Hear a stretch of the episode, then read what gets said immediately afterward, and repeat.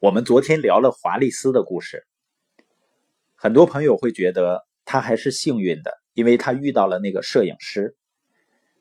实际上呢，我宁愿相信是因为华丽丝内心的一些变化才吸引了这个摄影师。因为如果一个人一直认为自己没有价值的话，别人怎么能够发现他的价值呢？我们从华丽丝前二十八年的经历里，你找不出任何一件事情能够让他去建立自信的。但我相信呢，他遇到这个摄影师的时候，他已经开始学会相信自己了。否则的话，很多的服务员可能这个摄影师去要求这个服务员去做模特的时候，他们根本就不会去，因为很多人根本就不相信自己。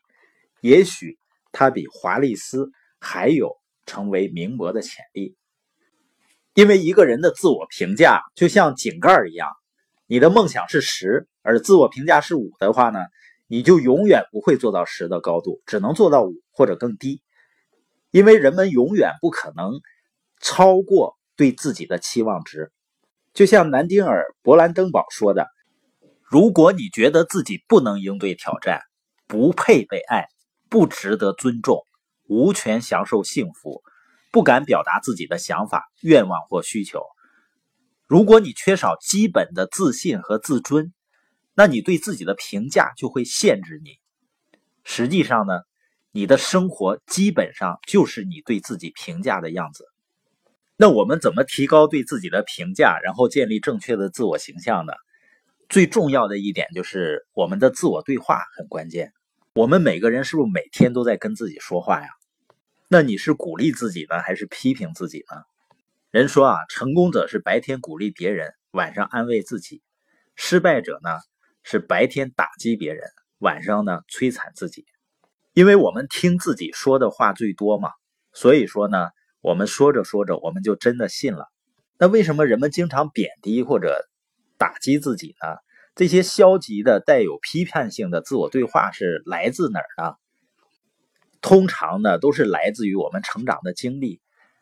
在《答案》一书中呢，作者是这样说的：孩子呢，在成长过程中啊，接受很多的消极信息。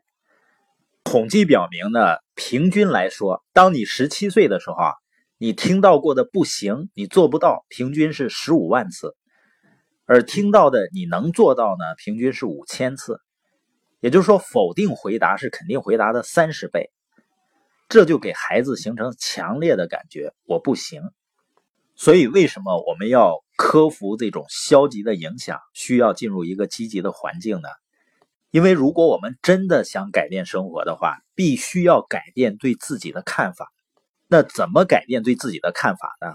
我们要改变跟自己对话的方式。我们年龄越大，我们越应该意识到语言的威力，我们越应该对自己所想的、所说的话负责任。这也为什么一提起教育孩子呢，很多父母都认为是培养和教育孩子的事儿。实际上呢，教育孩子应该从教育父母开始的，因为孩子受到最大影响的就是来自于父母，父母所说的话，父母的想法。因为作为父母，如果没有建立良好的自我形象的话，怎么可能帮助孩子建立自信呢？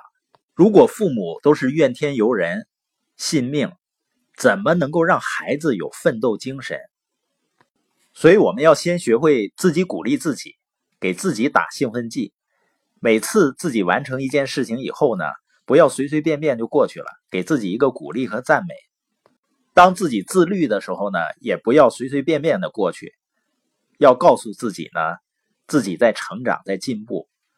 那犯错误的时候呢，也不要一味的后悔和责怪自己，告诉自己呢，这是成长必须付出的代价，自己下次就会做得更好。那本节播音的重点呢，就是我们在塑造自我形象的过程中呢，要学会积极的自我对话。